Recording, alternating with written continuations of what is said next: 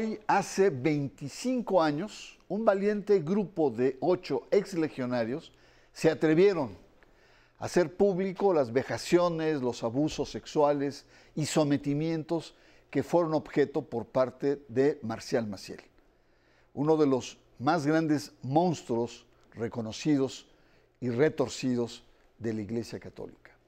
José Barba, a 25 años de aquellas denuncias, está aquí, en sacro y profano. El miércoles 23 de febrero se cumplieron 25 años de que ocho exlegionarios de Cristo denunciaran públicamente los abusos sexuales cometidos por el fundador Marcial Maciel de Gollado.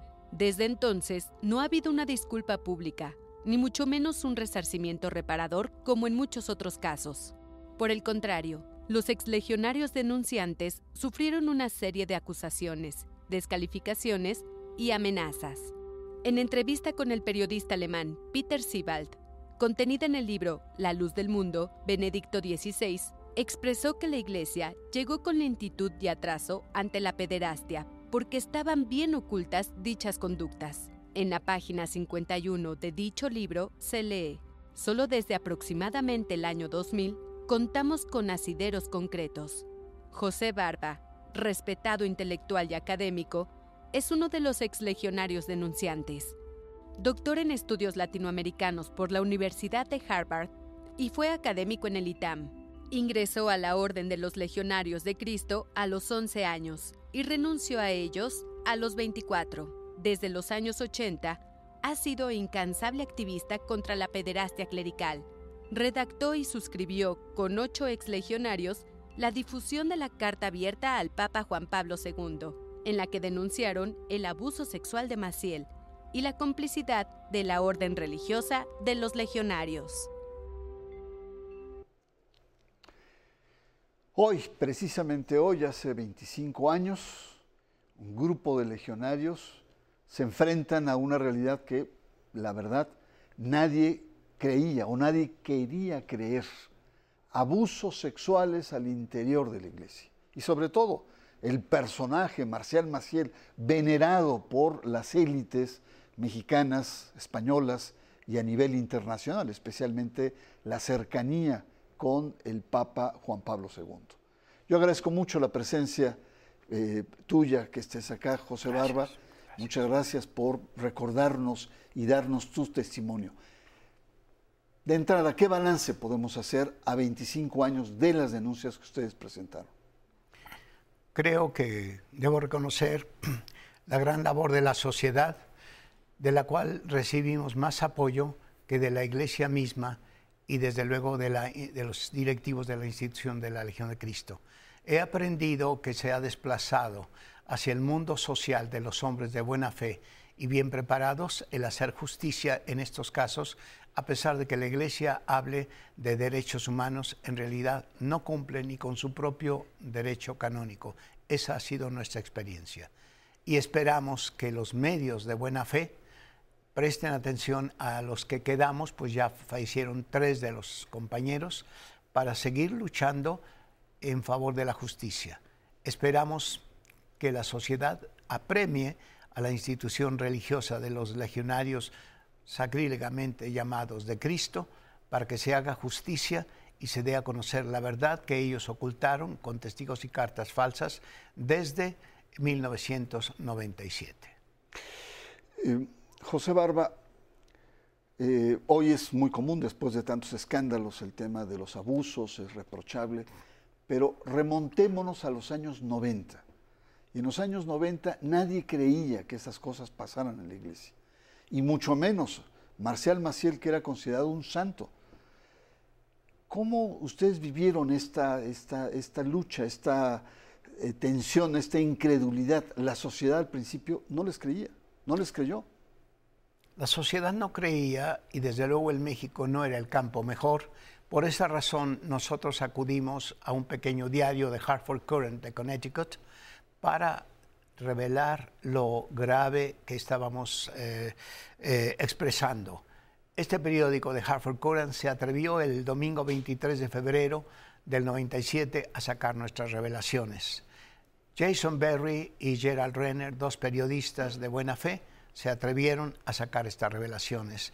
Es el momento en que muy difícilmente se ha llegado a aceptar, pero por la marea universal de las revelaciones de Francia, de Holanda, de Italia, de Chile, de México y de los Estados Unidos, la gente ahora piensa que sí dijimos la verdad, pero se reduce a un solo aspecto, que es gravísimo, pero es un solo aspecto, el abuso sexual, que es más el abuso del cuerpo, pero el abuso del espíritu, la mala formación, la deformación del concepto de la vida y del amor, eso no se ha rehecho a pesar de que hemos dado la oportunidad desde diciembre del,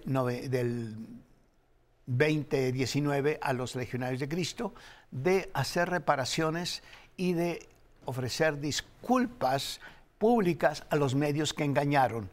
Sacaron una disculpa general sin decir nombres verdaderos e incluso agradeciendo la supuesta valentía de los que habíamos hablado. La gente joven tiene que informarse ahora con ese espíritu de justicia que por naturaleza la juventud posee. Y los que tengan deseos de hablar y de saber más, que se acerquen a su servidor a través de los medios establecidos para poder darles la información que ellos quieran tener. Pero confiamos en la sociedad abierta, esa de la que habló Popper, y que tiene muchos enemigos, incluso dentro de la iglesia. Muchas gracias, José. Pues estamos a 25 años de las denuncias de abusos sexuales de Marcial Maciel, una denuncia que fue increciendo y que estos ocho exlegionarios fueron pues pioneros en todo este proceso. Vamos a una pausa. Usted está en sacro y profano.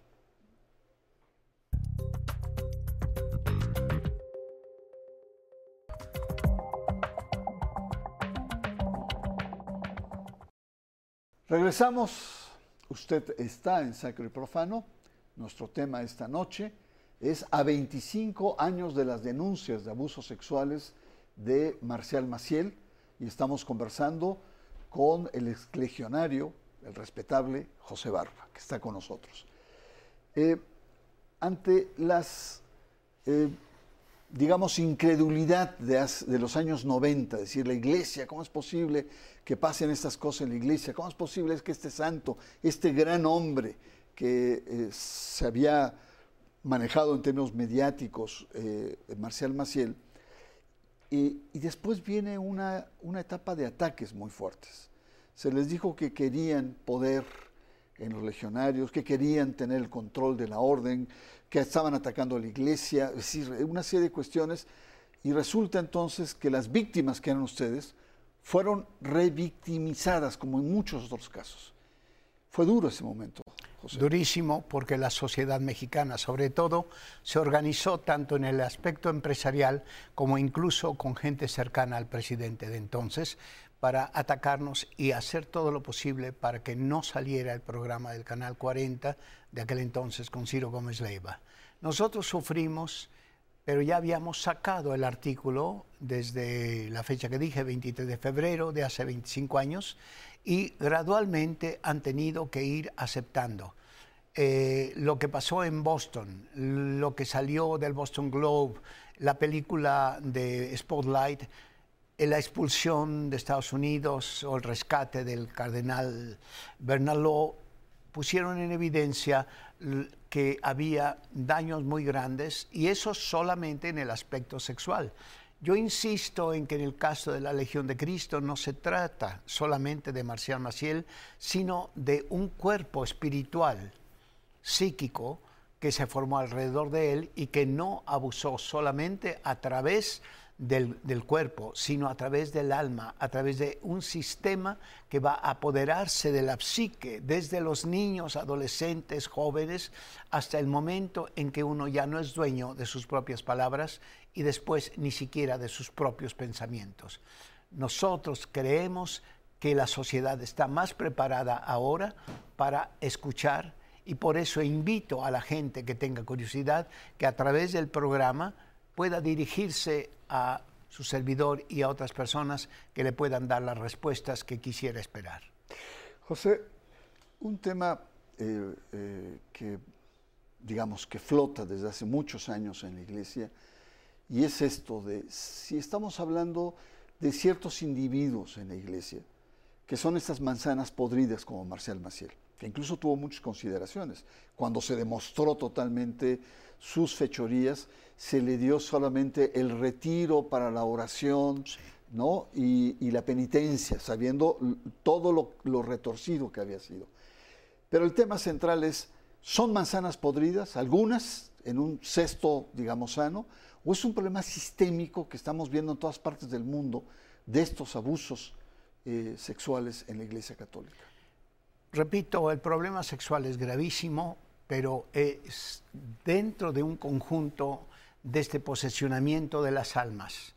Y en cuanto a si es sistémico o no, diré esto. Hace tres días murió Luigi de Magistris, que fue prefecto de la Penitenciaría Mayor, que a las 10 de la mañana, perdone si soy preciso, el día 11 de noviembre del 2002, a don Antonio Roqueñi y a mí que nos oyó hablar en español en el Palazzo de la Penitenciaría Mayor, se acercó, supo que éramos de México, dijo, ah, yo conozco una gran orden, la orden religiosa de los legionarios, todo iba muy bien hasta que los judíos y los masones empezaron a atacar. Le pedí que nos permitiera entrar a su despacho, le explicamos todo esto, dijo, ah, eso tienen que decirlo al cardenal Ratzinger. Don Antonio Roqueñí Ornelas, que había sido el, el juez eclesiástico de la Arquidiócesis de México, le dijo al unísono conmigo, ya se lo dijimos al cardenal Ratzinger. Y entonces Luigi de Magistris dijo, esto entró por aquí, pero de aquí no va a salir.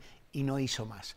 Pero la culpa, incondicionalmente, como si fuera el siglo XIX, la echó a los judíos y a los masones. Y tuvimos que decirle, en esto no tiene nada que ver los judíos ni los masones. Entonces, ¿es sistémico o no? Hay un mal profundo dentro de la iglesia que ataca a aquellos a los que ya tiene como de repuesto para atacar de costumbre, en lugar de ponerse a introspeccionar y encontrar la verdad como finalmente gracias a la sociedad, no necesariamente a la gente dentro de la iglesia. La gente dentro de la iglesia tiene gente excelente, pero a esos excelentes los hacen a un lado y se quedan los poderosos, los que están bien posicionados para conservar la imagen que le interesa a la iglesia. Aquí de lo que se trata es de volver al Evangelio, a descubrirlo de verdad y como hombres laicos que queramos seguir siendo cristianos, atenernos a la palabra de Cristo y señalar a aquellos que se juxtaponen a Cristo para seguir depredando a través de esa relación. Cristo, Iglesia, Evangelio. José Barba, ¿por qué hasta ahora ustedes no han recibido de manera formal una disculpa, un reconocimiento, una cercanía, una cierta calidez de esta estructura religiosa. Tú lo has dicho, ha sido de pasada, pero eh, eh, no entiendo por qué siguen teniendo este trato ustedes eh, como de enemigos. En diciembre del 2019 dimos la oportunidad a los altos jerarcas de la institución de reunirse con nosotros para tratar Primero, el desagravio moral y segundo, un resarcimiento justo en términos cuantitativos para tres personas que estábamos ante ellos. Se negaron, se mostraron mezquinos, hicieron firmar ciertos documentos, estábamos en presencia de un mediador, así llamado, de alto nivel. Sin embargo, no se llegó a nada y finalmente cuando yo propuse un quíntuple equipo de abogado, experto en asuntos religiosos, experto en medios, eh, psicólogo y conocedor también de los efectos psicosomáticos a los que habíamos sido eh, sometidos, se negaron porque tenían, decían, poco tiempo. Pero han pasado más de dos años y medio y no se han dado tiempo. Yo suspendí la comunicación porque no encontré buena fe y esto de acuerdo con mis amigos. Por tanto, cuando ellos dijeron agradecemos a la valentía de estos hombres que nos han abierto los ojos, no es verdad. No dan los nombres porque al dar nombres se meten en el campo legal y eso los tiene preocupados. Hasta ahora, en realidad, no hemos recibido la atención que merecemos y la sociedad tiene que hacer presión, sobre todo los jóvenes que quieren investigar para que se haga verdadera justicia, que no sean solipsistas, que no piensen solamente en sí mismos, que piensen en el contexto religioso de la Iglesia Católica que está sufriendo tanto precisamente por gente como ellos. Bueno, José, y déjame decirte que eh, las denuncias de la sociedad, por parte de las, apoyados por medios de comunicación, apoyados por equipos, despachos de abogados, etcétera, eh, se ha expandido por todo el mundo. Los escándalos de Irlanda, en Estados Unidos, en Pensilvania, eh, en, Australia, en Chile y que han tenido repercusiones incluso en la, en la eh, clericía. Un, y han llegado al Papa también. Al Papa Benedicto XVI ha llegado esto. Se le acusa que en Berlín fue omiso. En pocas palabras, una, una palabra muy elegante, pero encubrió a cuatro pederastas cuando él fue cardenal en Berlín. Y en el libro en este libro, como salió en la cápsula, La Luz del Mundo, en su página 51, él dice, pues hasta el año 2000 eh, empezamos a tener estas, estaba todo muy escondido, estaba muy subterráneo. Sin embargo, ustedes y otros denunciantes, no solamente usted, otros, desde los años 90, estamos celebrando los 25 años ahora, Conmemorando ya, había, ya habían planteado este tema. ¿Qué pasa ahí? ¿La iglesia miente? ¿La iglesia está protegiéndose? ¿El Papa Benedicto XVI está mintiendo? Yo quiero distinguir entre iglesia, asamblea universal, que somos todos, y jerarquía. Hay jerarquía buena y jerarquía mala, pero es la jerarquía mala la que ha obstruido eh, la revelación de la justicia. Entonces, el Papa Ratzinger ha mentido, y yo lo repito, lo he dicho en alguna otra ocasión, ha mentido porque nosotros desde el sábado 17 de octubre del 98 eh, fuimos, él sabía perfectamente a quién entregamos, que era su a Roma. Fuimos a Roma y entregamos eh, la demanda con don Antonio Roqueño Ornelas, juez eclesiástico de la Ciudad de México, y dos mandatarios legales, exlegionarios, el doctor Arturo Jurado y su servidor sabía perfectamente. El día primero de diciembre yo mandé por DHL un paquete con tres cassettes de programas de televisión para entonces y documentos notariados que tuvieron que llegarle. Pero es hábito del el Vaticano de no dar recibo de nada porque se ponen en problemas. Cuando el día 11 de noviembre fuimos a entregar una carta para Stanislao Diewitz. Stanislao Diewitz nunca ha reconocido desde Polonia que le enviamos una carta que había escrito justo Muyor García para que fuera personalizada por don Antonio Roqueñi Ornelas. Nunca ha querido reconocer. O entonces, ¿hay enemigos dentro del Vaticano que están interceptando correspondencia y todo lo demás? O están mintiendo. Y en mi opinión, por lo que yo he vivido, están mintiendo. El sábado 24 de marzo del año 2012, en León, Guanajuato, estuvo el Papa Ratzinger, supo perfectamente que ante 130 o más periodistas internacionales se presentó el libro La voluntad de no saber, en donde en la tercera parte su servidor puso con fechas determinadas las cosas que habían sucedido desde que presentamos la causa.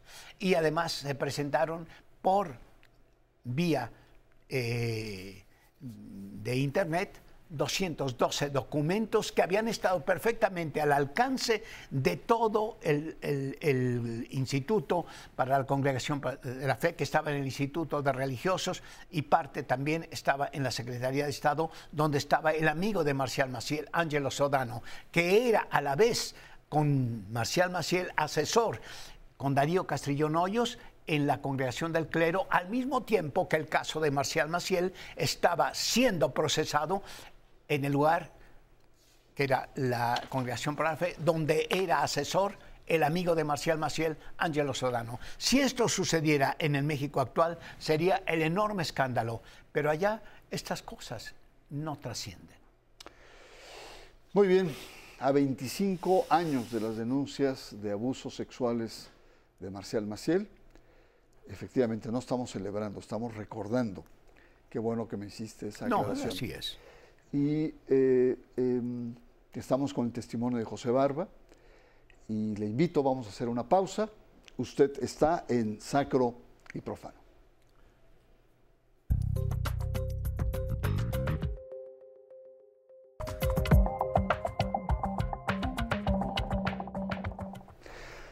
Entramos a nuestro último bloque. Hoy, 23 de febrero 2022, se cumplen justamente 25 años de las denuncias de abuso sexual, de vejaciones a nivel espiritual por parte de Marcial Maciel y como hemos visto también por parte de la iglesia. Y estamos escuchando el testimonio de José Barba, una de las víctimas. José, a 25 años nos has explicado el contexto y tal. ¿Dónde estamos? ¿Dónde estamos a 25 años? ¿Qué es de tus amigos exlegionarios? Yo soy representante en concreto de dos de ellos, el doctor Arturo Jurado Guzmán, que está enfermo en Guanajuato, pero lúcido, y del licenciado Pérez Olvera, eh, que no pudieron venir. ¿En dónde estamos a 25 años? Estamos esperanzados en que la sociedad inteligente y de buena fe, sobre todo entre la responsabilidad de los medios, retome esta fecha. Yo insisto en que creo en el periodismo que es página de historia, no cotidianidad solamente. Que retome esto y que enseña a esta generación que acaba de pasar, una generación es de 25 años, un siglo son cuatro generaciones. Yo me dirijo a los jóvenes, universitarios, estudiosos, de buena fe y los que tengan dudas que hagan todas las preguntas que quieran, porque un programa exige respuestas breves y no se puede decir todo. Pero que se atrevan, que se animen a hacer las preguntas necesarias, preguntando por medio de la estación cómo dirigirse a su servidor y trataremos de cumplir para que la verdad se conozca y la iglesia respete sus responsabilidades, porque de otro modo lo que ha estado sucediendo va a ir aumentando dramáticamente en todo el mundo. En Chile, y doy un dato solamente, ha bajado la población católica casi un 40% de lo que era hace años. José, eh, ¿qué se necesita hacer? ¿La iglesia qué requiere hacer para salir de este flagelo que en estos 25 años ha sido un azote? Y su credibilidad se ha venido desmoronando, se está cayendo a pedazos. Se piensa con frecuencia en la necesidad, por ejemplo, de un nuevo concilio, vaticano o neoyorquino o donde se pudiera hacer. Mi pensamiento a tantos años del Vaticano II es que esta vez tendrían que ser convocados los laicos bien preparados y de buena fe, no solamente los eclesiásticos, que en general han tratado de mantener el status quo. Aquí hace falta que hombres laicos preparados, verdaderamente interesados en los derechos humanos, vayan a hablar directamente y que sea un concilio no clerical, sino eclesiástico, que abarque a todos los hombres de la iglesia. Muchas gracias. Pues siguiendo esta línea, 25 años de continuos escándalos, porque ha sido una cosa tremenda sobre abusos, eh, como hemos visto, se ha minado la autoridad moral de la iglesia. Y ahí está, como dijo José, eh, no solamente en Chile, que, ha caído casi a la mitad, en Estados Unidos también y en otras partes del mundo. Y una religión que no tiene sustento, que no tiene credibilidad, está acabada. Y ese es el gran riesgo que hoy enfrenta la catolicidad. Y el catolicismo hoy por hoy, evidentemente, está simbrado por los abusos, encubrimientos institucionales que nos revelan lamentablemente un cierto rostro criminal al interior de la iglesia. La iglesia parece estar en un callejón sin salida. Sin duda la iglesia debe reinventarse, ayornarse o hacer algo y trabajar el tema de la sexualidad, que es un tema central. El de respeto al alma, de respeto en todos los valores del alma. José, yo agradezco mucho, sabes que te admiro, eres un pionero, eres un luchador incansable y me siento muy honrado de tenerte aquí en Sacred Yo muy agradecido a todos tus colaboradores, a ti, y ojalá que esto sirva para abrir la mente y que no se trate de corregir sola tras mano. Después de cinco iglesias quemadas cuando fue el Papa a Chile y que el Papa llamara a Juan Antonio Díaz post factum para ir al Vaticano cuando no lo quiso escuchar en Chile. Muy bien, pues eh, yo lo espero la próxima semana aquí en Sacro y profano.